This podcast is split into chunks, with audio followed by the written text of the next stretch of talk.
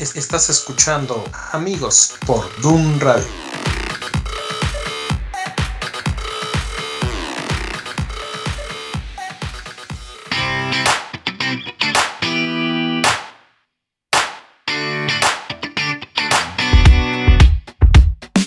Got up before the alarm.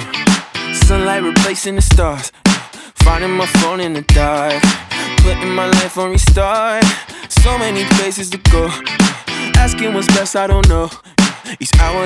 Hola, ¿qué tal? Muy buenos días. Mi nombre es Gerson Esquivel y están conmigo Ed Sánchez y Samuel Gómez. Les damos la más cordial bienvenida a su programa Amigos. El día de hoy siendo lunes 20... 29. 29. 29 de diciembre, iba a decir 29 de abril. Eh, gracias por escucharnos. Ya sabes, pues ponerte en contacto con nosotros a través de nuestras redes sociales, el WhatsApp de la Proverbia, en la página, a través del correo electrónico, bueno, del modo que quieras, puedes contactarte con nosotros para poder hacer comentarios sobre la programación, el programa específico del día de hoy, de los lunes, o cualquier cosa que quieras hablar con nosotros. Yep. Próximamente ¿Tendremos alguna sorpresa por ahí, quizás? Sí, próximamente tenemos una sorpresa dentro, exactamente dentro de cuatro o cinco semanas. Hay una mega sorpresa. La vamos a estar anunciando yo creo que a partir de la última semana de mayo. Ya. Quédense pendientes, quédense pendientes. Pues es un gusto estar otra vez con ustedes, mis amigos, y con todos los que nos escuchan para platicar un ratito más de las cosas que nos encantan, de la Biblia, de nuestro Señor, de las cosas que pasamos día a día, de las que tú puedes estar pasando seguramente también, igual que nosotros. Eh, y pues disfrutar un rato entre amigos, ¿no? Hoy, hoy ¿qué queremos hablar? ¿Qué queremos platicar? Hoy traíamos un tema pendiente, a lo mejor por los días de Semana Santa, que algunas personas se dan de vacaciones y habíamos querido dejarlo pendiente, pero no dejarlo pasar mucho tiempo porque habla acerca de un tema que es extraordinario para nosotros y como el título de este programa ya lo, ya lo vieron en los anuncios, tengo que morir.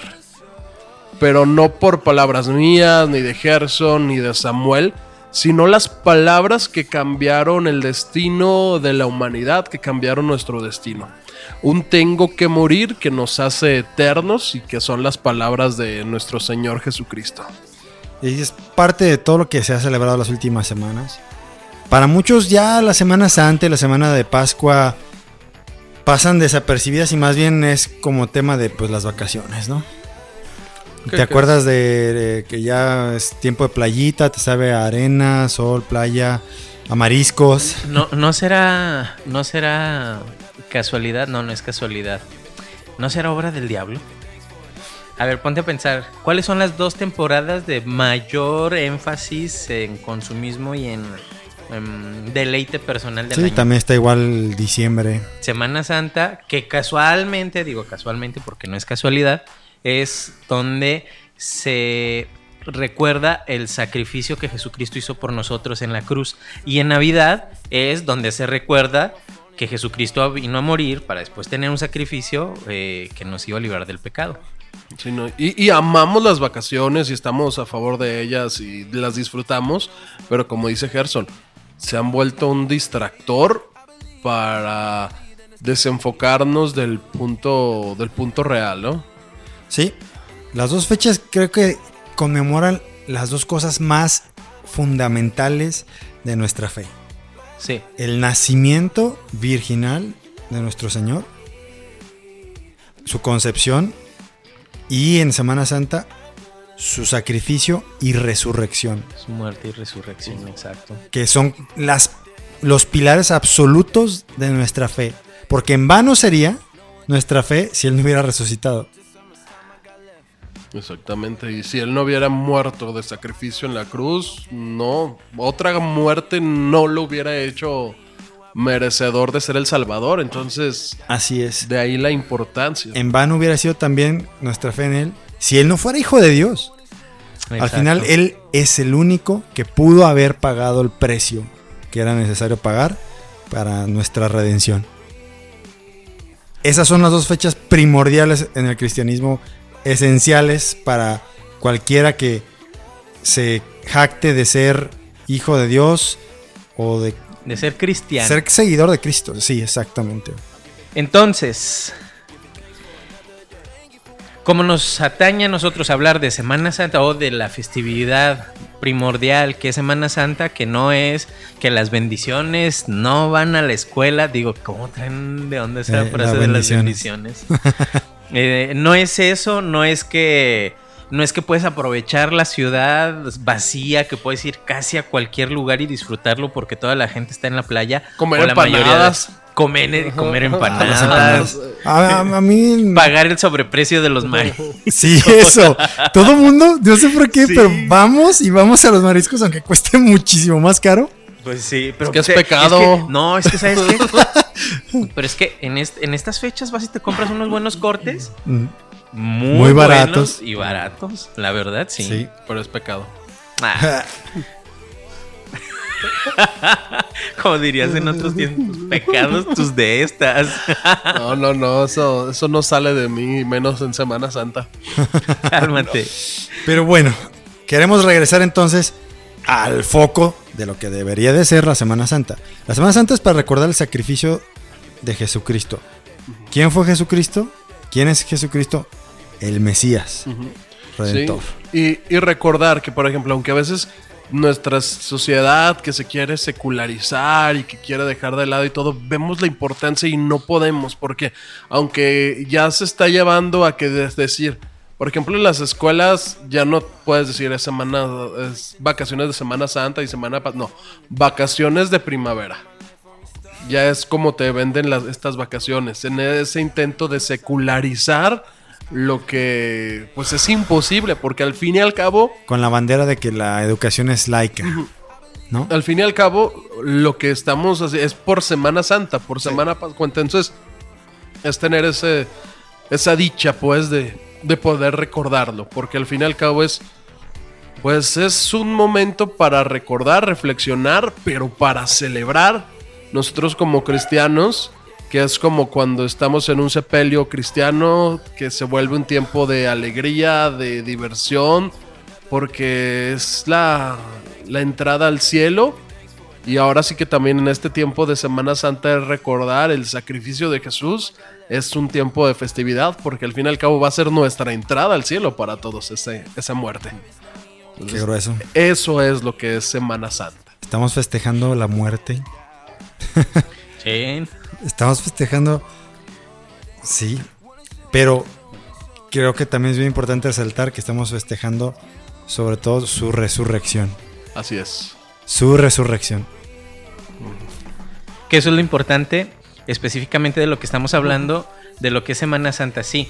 Eh, el contexto de Semana Santa es, es esto de lo que estamos hablando, no son las vacaciones, eh, o mal, mal dicho, o digo, sí está mal dicho porque realmente, aunque tú le digas al niño, son vacaciones de primavera, el niño sale de la escuela y se va y participa en los eventos de las iglesias o, o en las películas que pasan en la televisión. O sea, sabes que es Semana Santa. Por eso es como, por ejemplo, ah, yo escucho imagen. Tú lo escuchas también, Sí. tú lo escuchas. Y cuando ya ves que pasan cápsulas informativas eh, entre programas o antes o después de los comerciales, y cuando hacen referencia a cierto tiempo en la historia, antes o después de Jesucristo, no lo mencionan así. Dicen antes de nuestra era, después de nuestra era. Es como... e- Es, es algo tonto porque a cualquiera que le digas antes o después de nuestra era, más le remarcas el nombre de Jesucristo en la cabeza que si lo dijeras abiertamente. Porque cuando dices, ¿y cuándo empieza entonces nuestra era? Yo como maestro de historia lo he hecho. Yo, por ejemplo, yo digo antes de Cristo, después de Jesucristo. Una alumna hace unos meses me decía, oiga, pero ¿por qué dice antes y después de Cristo? Debe ser antes y después de nuestra era. Le digo, ¿pero qué marca nuestra era? ¿Cuál es el inicio de nuestra era? El nacimiento de Jesucristo. ¿Qué es antes de nuestra era? Que todavía Jesús no venía. Entonces le digo, como le digas correcto. Sí, sí, sí, sí, como se lo digas es Porque correcto. al final- Y además, ahí te va. Y además, y tú como historiador lo sabes, si fuera algo, una mitología, Pues tú puedes decir, una mitología no marca un antes y después, pero Jesucristo es un hecho histórico. Tan es histórico que aunque no lo quieran reconocer, parte, Parte de la la historia. historia. en dos partes, en antes y después de su nacimiento. Bueno, quieres decirle antes o después de nuestra era, no importa. Pero mientras tú lo estás diciendo, sabes en tu mente y en tu corazón que estás hablando de Ese Jesucristo. acontecimiento es el que marca ese dichoso ahora nuevo, nueva era, nuestra era. Y lo que marca en estas festividades es la muerte de Jesucristo, el sacrificio que Jesucristo hizo por nosotros y la resurrección. En aquel tiempo, ¿qué, qué se esperaba del Mesías? Primero, ¿qué es un Mesías? ¿Qué es un Mesías? Un Mesías es el salvador de un, de un pueblo. Entonces es aquel que viene a cambiar la condición en la que vive un pueblo. De hecho, híjole, para ellos era la promesa más grande que habían tenido, que les habían hecho desde los tiempos, yo creo que desde Moisés o incluso antes. Entonces para el, el pueblo judío era algo súper importante, súper esperado. Vamos a buscar qué dice Mesías. Vamos a, a googlearlo, de hecho. A, a la super esperada y Mira, anhelada sección. sección de Samuel.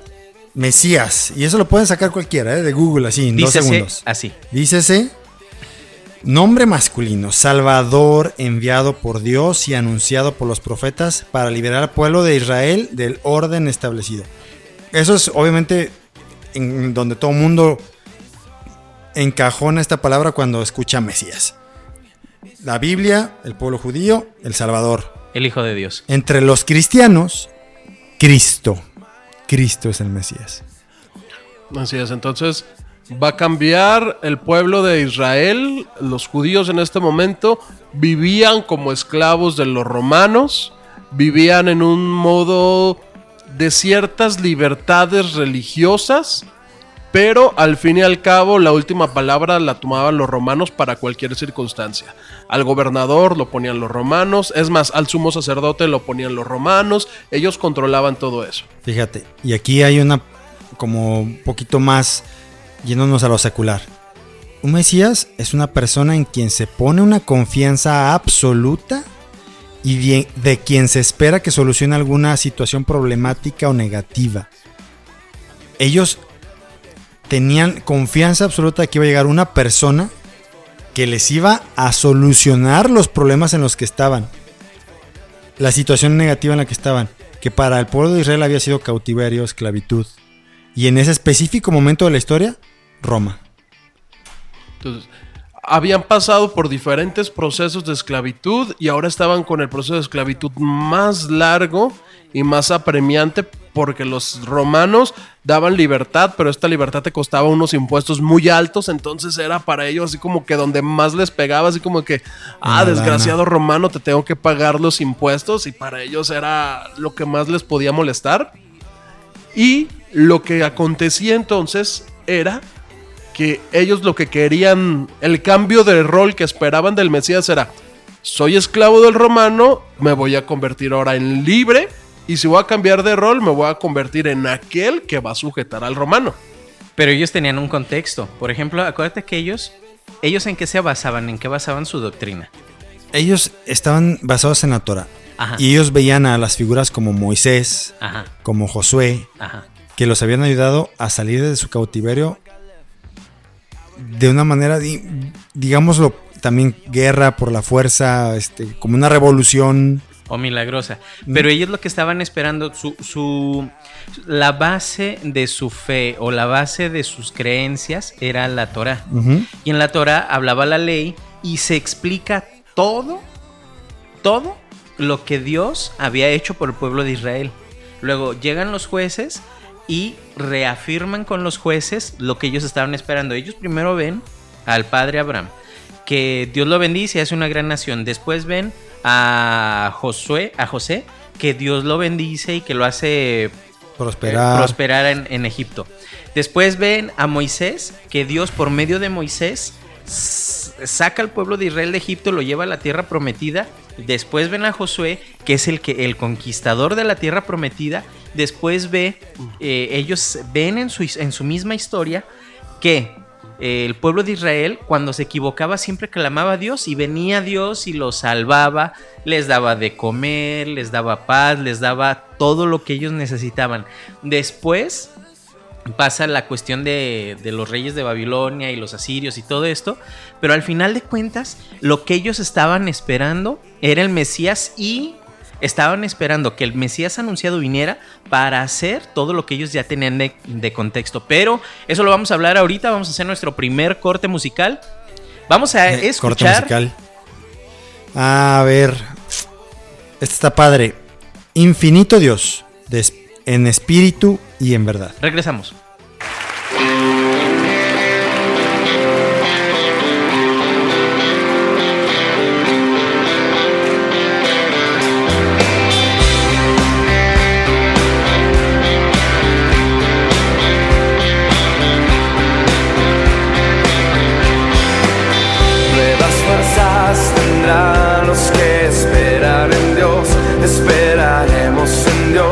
Esperaremos.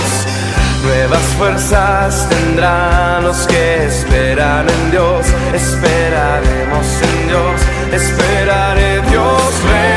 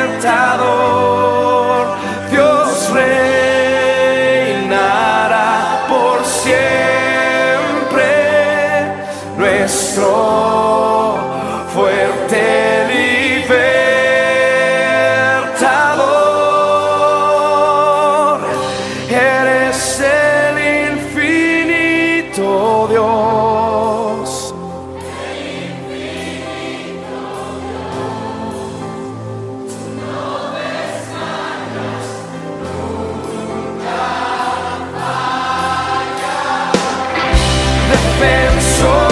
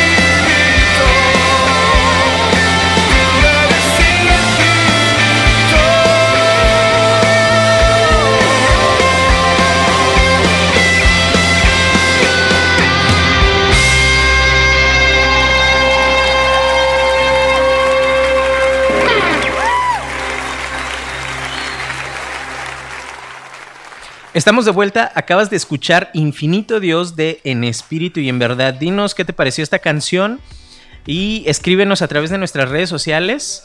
Facebook, Twitter como Dun Radio. Y también nos puedes escribir al correo hola arroba dunradio.com.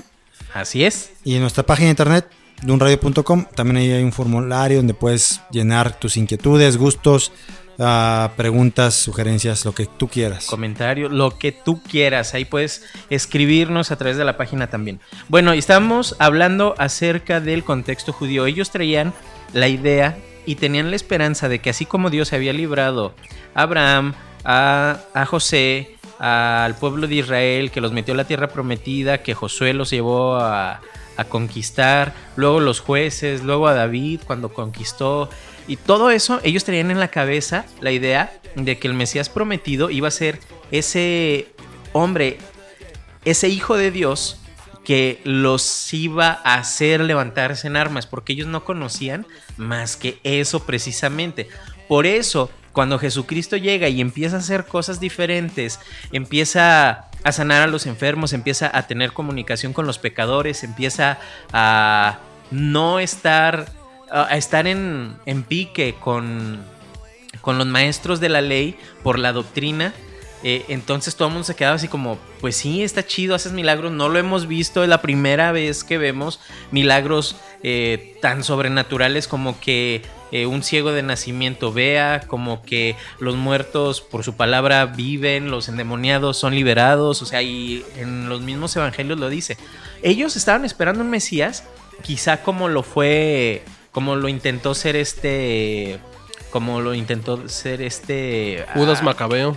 Sí, pero al que a Barrabás, o sea, toda esa, toda esa gente, Un revolucionario. exactamente un revolucionario. Sí, ¿no? y, y más porque ya teníamos el antecedente de varias ediciones que se estaban dando contra los romanos. Entonces, Ah, exacto. ya estaba ahora sí el, el espíritu revolucionario, como le decía Samuel, a lo mejor ya estaba así como que no. ¿Y, y cuándo nos vamos Querían a a su levantar? che. Exactamente. ¿Y cuándo les levantamos y la revolución y cómo la vamos a empezar? Y de hecho, en la Biblia narra un pasaje que Jesús después de haber hecho milagros, dice que lo querían coronar como su rey. Y yo creo que más como su rey, como su caudillo para ir al frente de la batalla. Exacto, esa palabra. Porque ellos estaban acostumbrados a tenerlos, que Dios eh, no los, les permitía a los judíos pasar por un tiempo difícil para que se acercaran a Dios. Entonces ellos se acercaban, clamaban a Dios y en medio de la necesidad les mandaba un caudillo para que les diera libertad. Ellos, ellos estaban esperando eso. Sí, porque siempre había estado ligado su cautiverio espiritual con su cautiverio físico. Ah, pues, muy bueno. Siempre estuvo ligado. Ellos se rebelaban contra Dios, estaban en pecado, tenían obviamente un cautiverio espiritual y como consecuencia también venía sobre ellos alguna nación extranjera y los sometía. Y ellos estaban tan ligados en esas dos cosas que ya no las diferenciaban. Y ahora se estaban enfocando a lo único que veían. A ver, espérate, espérate, que hay muchos que nos están cayendo 20. Está chido eso que estás diciendo. Solamente se enfocaban en lo que veían, en lo que tocaban. Y se les olvida lo importante. Pocos en ese momento recordaban o, o, o tenían muy presente que la cautividad espiritual era lo que le importaba a Dios. Pocos. Los pocos que reconocieron a Jesucristo como el Mesías real, Ajá. no sé, un Juan Bautista, este... Ah, ¿cómo se llama este anciano que lo, lo vio cuando lo llevaron y lo presentaron en el templo? Creo que era. Ana, ¿no? También la, No, la- ah, la la profetisa Ana, pero- Ana. ajá. Y también otro, un viejito que estaba ciego. Ah, no recuerdo el nombre, pero no, eran, no, no estaba ciego, pero sí, ya, ya sé. eran los lo pocos que... ellos eran los pocos que, que seguían recordando y que no habían dejado de asociar las- los problemas físicos que tenían. Pero como tú dices, ah, con los dedos de las manos y te sobran. Sí, sí, pocos. Ya todos ellos ya, ya se habían olvidado de eso y solamente estaban enfocados en lo que sentían en su cuerpo y lo que veían en las calles, lo que sus cinco sentidos normales les dejaban ver. Y, y yo, y ahorita que lo das a colación, qué bueno está el tema porque nos pasa mucho hoy en día. ¿Sí? A ver, y, y más en un país como el nuestro. Es que vivimos en crisis, es que estamos en problemas y a veces queremos convertir las causas sociales que son muy buenas, la, la ayuda siempre e- es muy buena a los pobres y todo, y a veces queremos convertir las iglesias, los ministerios de alcance y todo en eso y no en una, lab- en una labor como tú dices, primero cautivo de espíritu, antes de que... Sí, sí, exactamente. Sí. Nos olvidamos de lo principal, lo primordial, por otras cosas que no son malas. No, no, no, pero estamos dándole al... Estamos haciéndolo al revés, porque dice la palabra, busca primero el reino de Dios Exacto. Y su justicia, y, Y todo, todo lo más vendrá por añadidura. Simeón. Sí, me... Simeón, exactamente. Simón el Simeón. Simón, el Simeón. No, y sí es cierto, o sea, eso que tú estás diciendo, por ejemplo, ahorita que lo estabas diciendo, Samuel,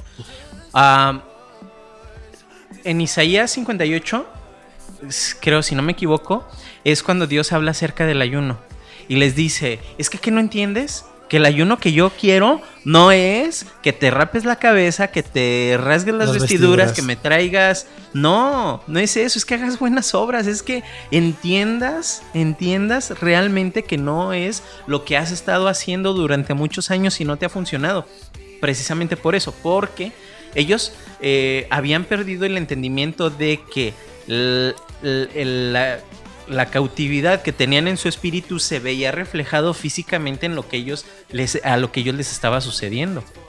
Y es por esa razón por la que ellos estaban esperando a un Mesías que sí se levantara en armas, que prácticamente era lo único que conocían y era lo que estaban esperando porque, como Ed lo dijo al principio, los romanos cuando iban y conquistaban algún lugar les daban la oportunidad de practicar la libertad de culto como quisieran, eso sí, pero se tenían que cuadrar con la lana, que era lo que a los romanos les interesaba. Ellos sí, es que imagínate, el pueblo judío estaba siendo oprimido por los romanos con la lana. De por sí no tenían, o sea, y con la lana, pero también los líderes espirituales los estaban También. los estaban sometiendo gacho porque Jesucristo les dice, "Y ustedes que hacen prosélitos y no sé qué tantas cosas, dice, todo lo que le ordenan hacer a todas las personas, ustedes ni con un solo dedo la quieren mover." Les en el contexto les estaba diciendo, o sea, son tan gachos que los traen bien a raya y la gente estaba esperando a alguien como Jesucristo para que aquellos les pusiera un alto con la ley y le bajaran Eso. y que a estos otros ya no o sea, hacerlos libres para ya no tener que estar pagando los impuestos tan caros. Sí. Sí, hasta el- el- eh, yo creo que incluso en su mente los, las cosas espirituales para ellos, entre comillas, o lo que tenía que ver con Dios, ya también simplemente eran ritos. La, la ley ya no, no, no tenía en su cabeza ese significado, ese valor real. Simplemente para ellos eran ritos, costumbres, obligaciones que tenían que seguir porque sí. Y ya, se acabó. Estaban totalmente cegados en eso. Sí, exactamente. Por eso es que ellos estaban esperando específicamente a un Mesías que les diera libertad de todo, de todo. Pero como tú dices, ellos no veían la libertad espiritual. Ellos deseaban la libertad de culto sin presión de los líderes espirituales. Ellos, pero pero era eso, no era el tengo esa íntima comunión con Dios, con Dios porque quienes sí lo tenían fue la profetisa, fue este Simeón, y personas que está ahí, por ejemplo, por ejemplo, al- la- había hay casos en los que Jesucristo dice eh, que personas que ni siquiera eran judíos tenían más fe que los mismos judíos. Jesucristo lo enfatizaba de tal manera para que les cayera el 20 que de verdad estaban mal y a veces aún así ni aún así lo entendían. Tanto fue así que le dice Jesucristo a los discípulos, a estos les tengo que enseñar con parábolas, o sea, es como con cuentos, como a los niños, para que puedan entender. Así les tenía que enseñar Jesucristo porque su entendimiento, y lo dice, estaba velado. O sea, su entendimiento era nulo de, de lo que estaba pasando espiritualmente. Pura papillita les tenía que dar bien molido, ya súper masticadito para que se la pudieran comer. Si no, no les entraba. Y eso yo creo que impactó mucha gente. Y por supuesto que, que vieron algo muy diferente en él. Pero incluso las personas que estuvieron más cerca de Jesús tardaron mucho tiempo en conocerle por quien era en verdad, como el Mesías.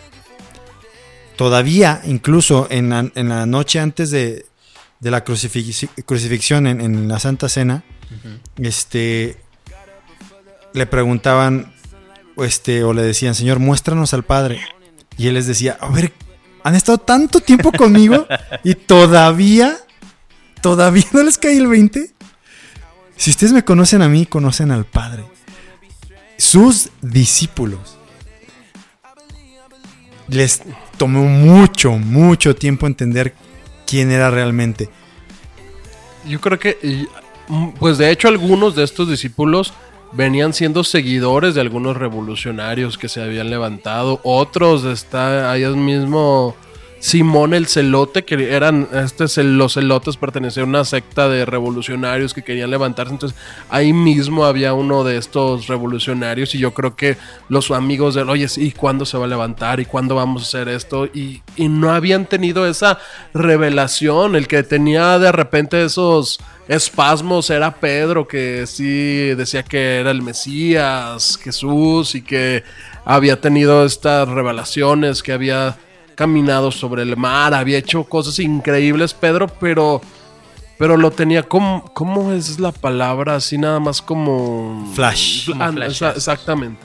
Y, y- y yo sí creo que todo el mundo decía, ¿sabes qué? Pues él es el que estamos esperando. Sí, él es. Pero, Pero, no, no, lo entendían. esperaban como realmente Exactamente. llegó. Sabían que él era el Ah, que, el que esperaban, pero no entendían a qué venía. No entendían que su libertad, es- ya, ya, ya, no, que su libertad iba a ser espiritual, no, no, entonces... A ver, no, bueno, no sé si a ustedes les pasa, por ejemplo, ¿están leyendo las profecías o estás leyendo, por ejemplo, el libro de Isaías, que la neta está genial? Tú lo lees y en Isaías dice, literal lo dice, lo voy a parafrasear, no recuerdo exactamente, pero dice, en una de las profecías de Isaías dice, que Dios desde el principio lo hacía todo para traer salvación. Así. Y dices, si los judíos eran tan picudos para interpretar las escrituras, ¿cómo nunca se dieron cuenta que estaba hablando del sentido espiritual? Y no, estaban, no estaba hablando Dios en las profecías de lo material, de lo físico y de lo económico, que era lo que esperaba. Que por cierto, voy a hacer aquí un- una pausa.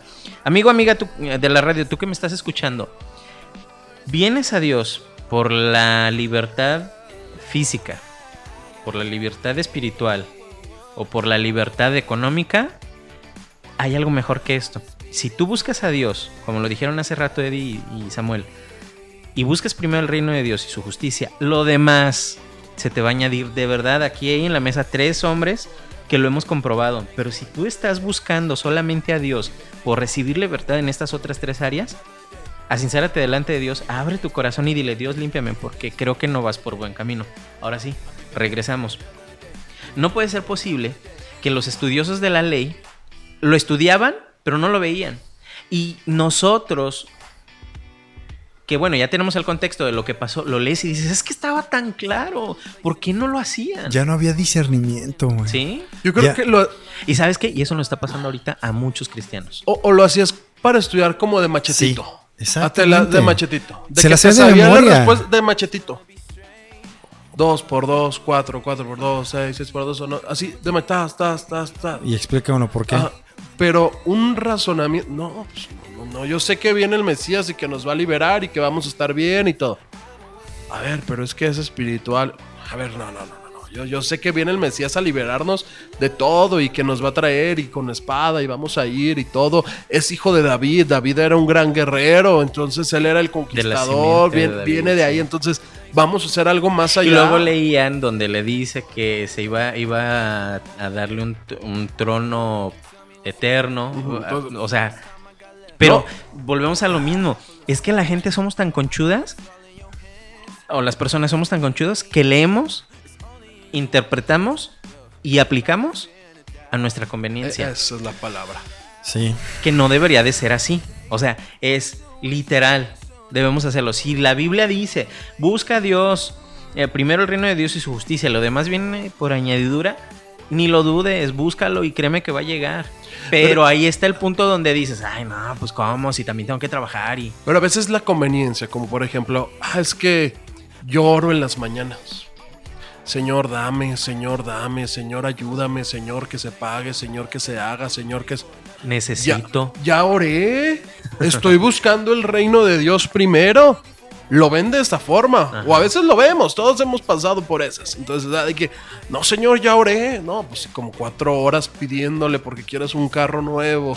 Entonces, Pero es precisamente la, la intención de tu corazón. O sea, es eso, es lo que Dios le lo que Dios ve es realmente lo que sale de tu corazón, no lo que sale de tu boca o no lo que tú crees que le vas a poder convencer a Dios que necesitas, porque. Dios sabe lo que tú necesitas en realidad. Y los mismos discípulos no lo sabían. Y cuando escuchan entonces la frase, tengo que morir, Es ahí donde se les viene el mundo encima, pero vamos a hablar de esta frase cuando regresemos de nuestro segundo corte de nuestro segundo corte comercial. En ese momento vamos a escuchar Hermoso Nombre. Esta canción es de Hillsong, es en español. Regresamos. Tú fuiste el verbo en el principio, unigénito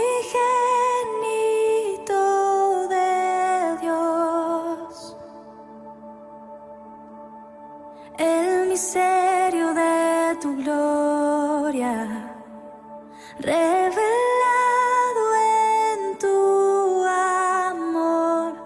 Cuán hermoso su nombre es. Cuán hermoso su nombre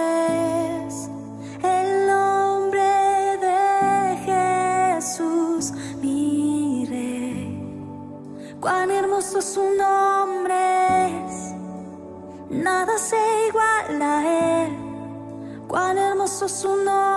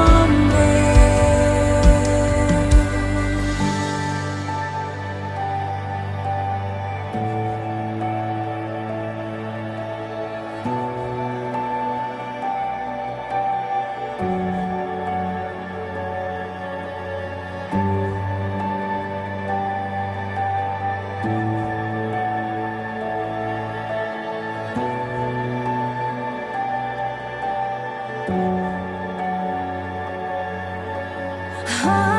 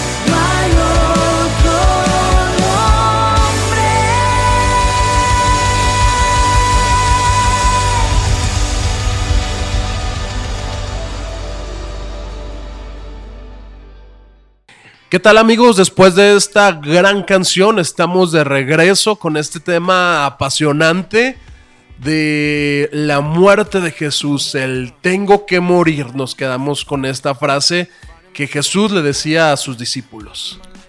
Qué grueso, ¿no?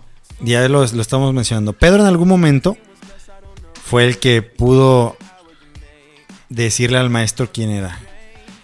Se los Eh, puedo leer. Ah, ¿lo tienes ahí? Sí. Ah, dale, échale. La confesión de Pedro. Mateo capítulo 16, versículo 13. Cuando llegó Jesús a la región de Cesarea de Filipo, preguntó a sus discípulos diciendo, ¿quién dicen los hombres que es el Hijo del Hombre?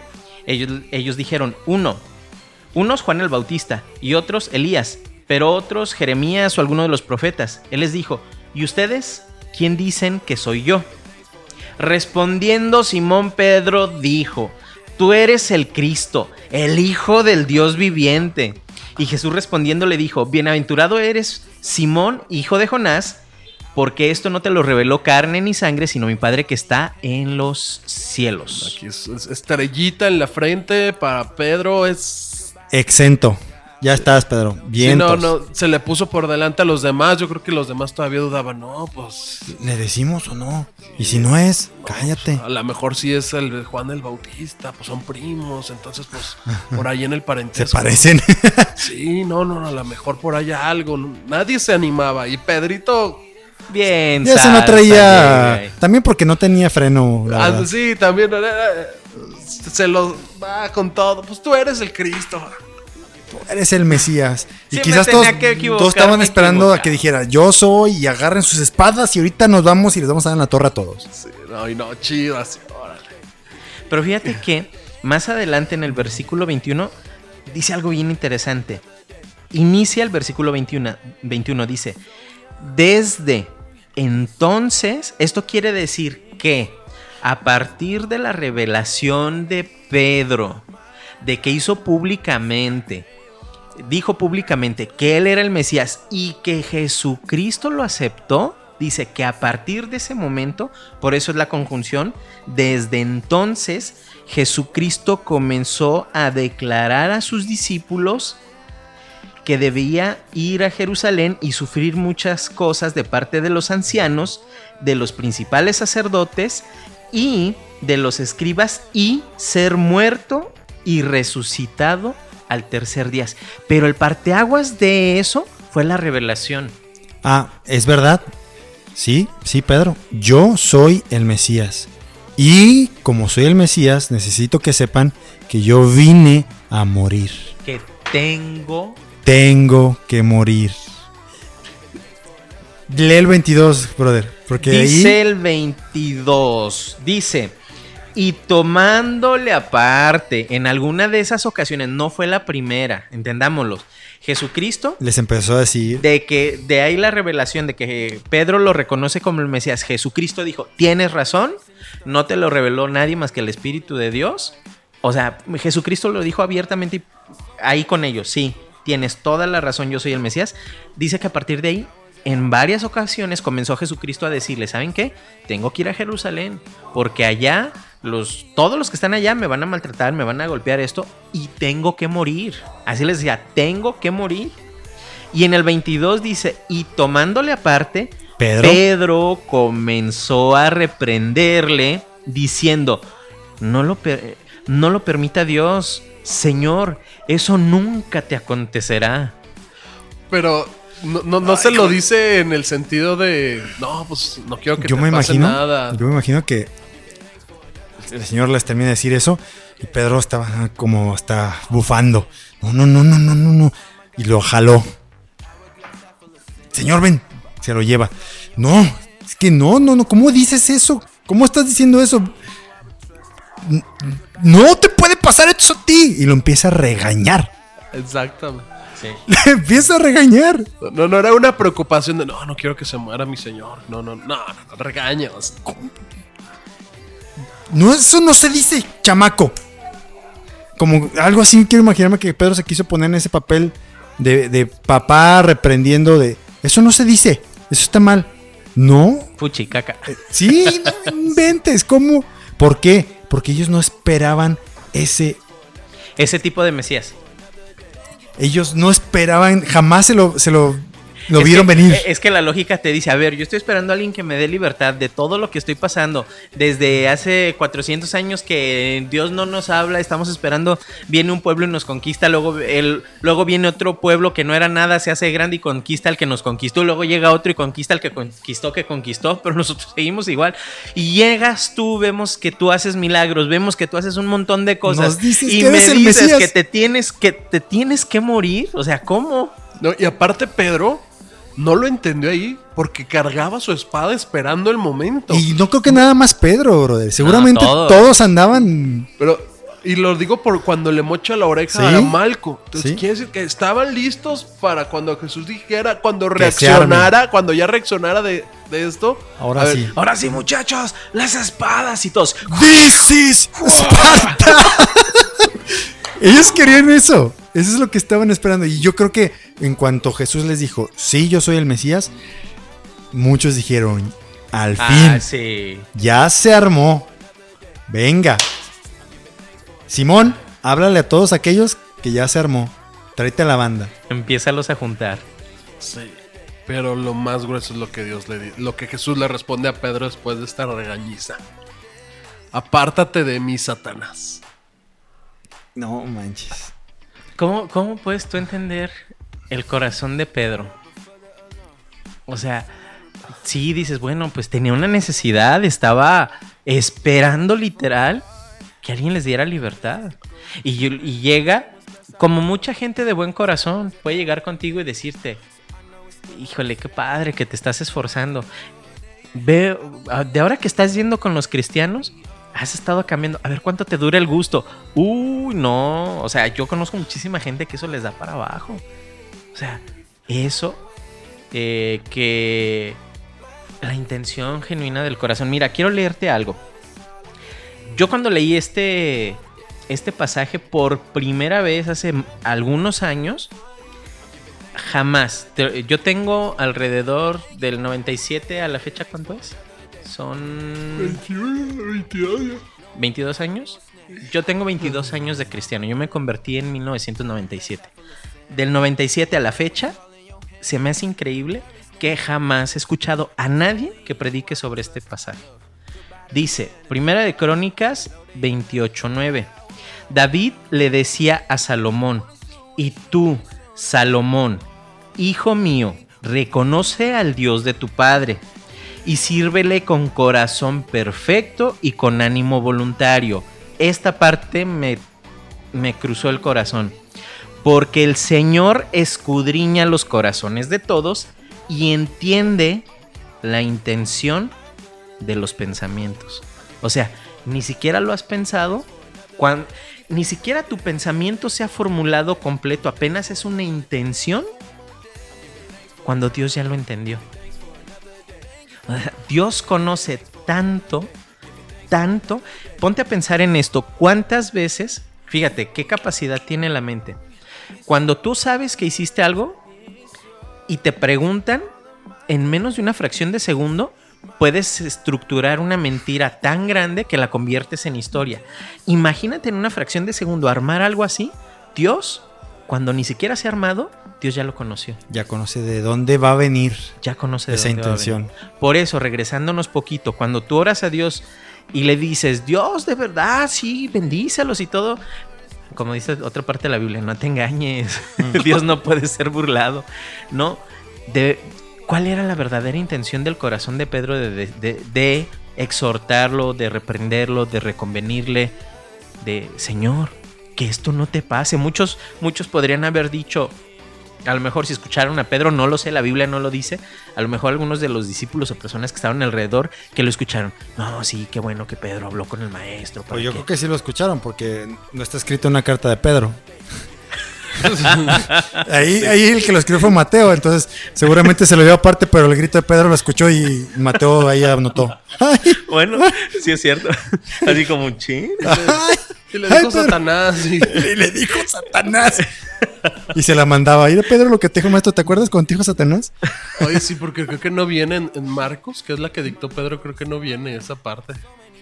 La, no, la voz Pues igual ella también puedes ver quién paraba más oreja que otro. ¿Quién eran, quién eran los informativos?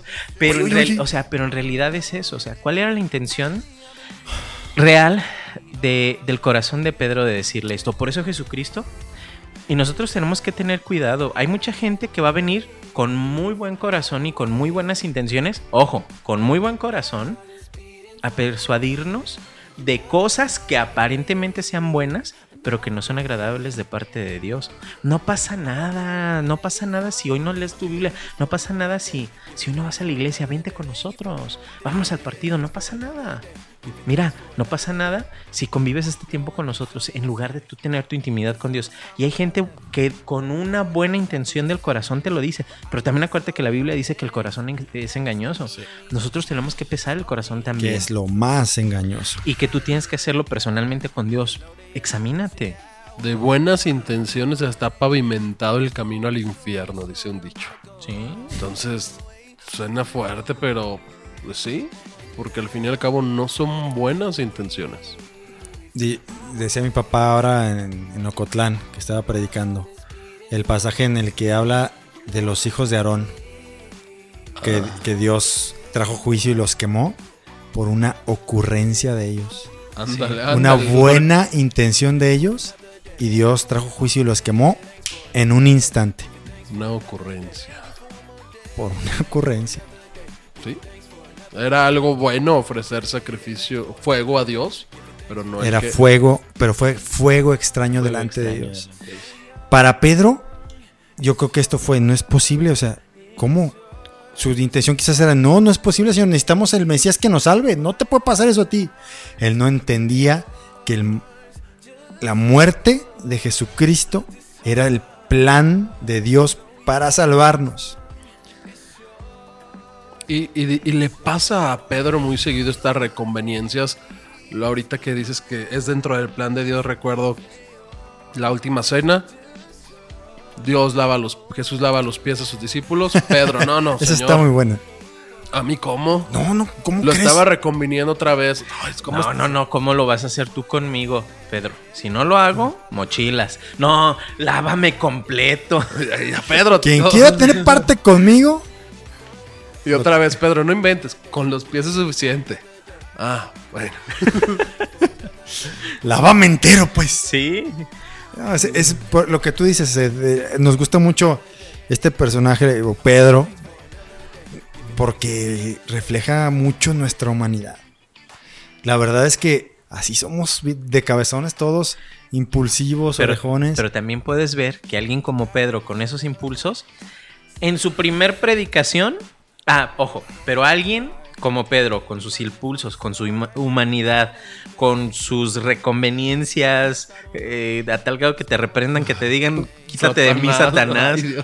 Todo eso, ese tipo de personas que entienden y se dejan moldear por Dios conforme a su voluntad, Pedro en su primer Que son predicación llenas del Espíritu y que Santo. son llenas del Espíritu Santo, ¿cuántas personas se convirtieron en la primera predicación de Pedro? Tres mil Tres personas. mil personas. Le costó, le costó, le sudó, pero, pero la verdad es que tú lo puedes ver Entonces, muchachos, señores, gente que nos escucha, ¿qué Mesías estás esperando? ¿Qué quieres tú? ¿Cuál crees que es tu necesidad? ¿De qué crees que te tienen que salvar? ¿En dónde quieres que te ayuden? Ojo, ten mucho cuidado porque tienes que entender, en realidad, Jesucristo vino a liberar tu espíritu.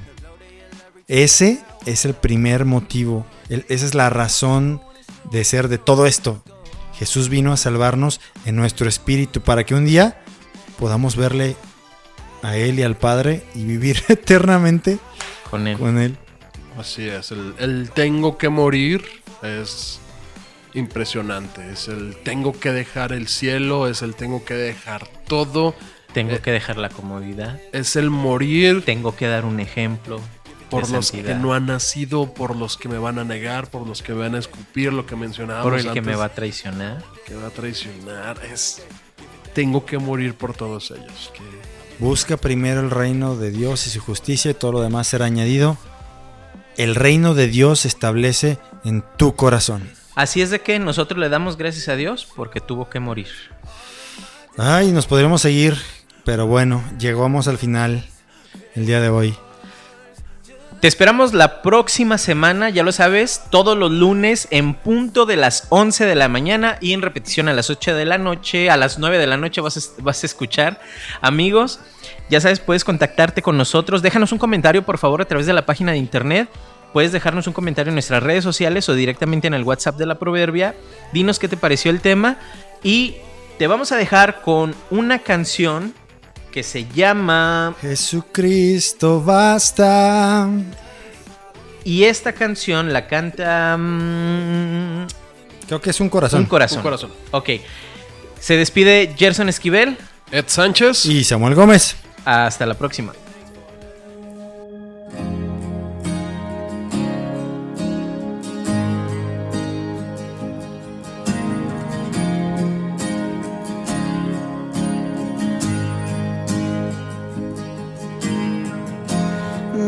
Nuestros corazones. Insaciables son. Hasta que conocen a su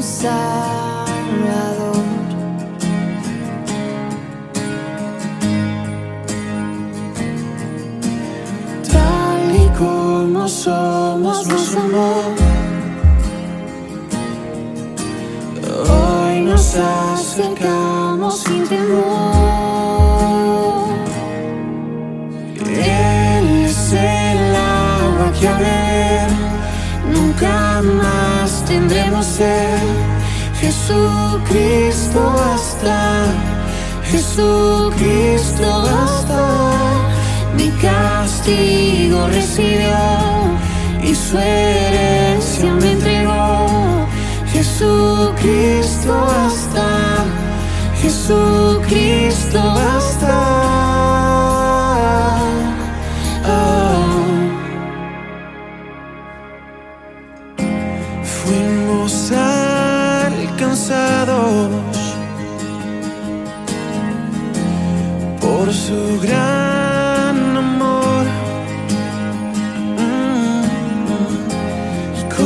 brazos abiertos nos recibe hoy.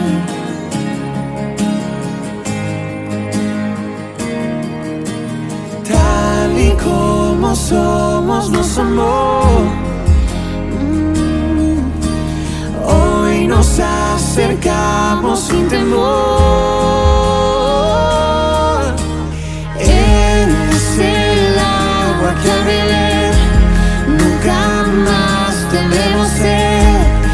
Jesucristo basta, Jesucristo basta. Mi castigo recibió y su herencia me entregó. Jesucristo basta, Jesucristo basta.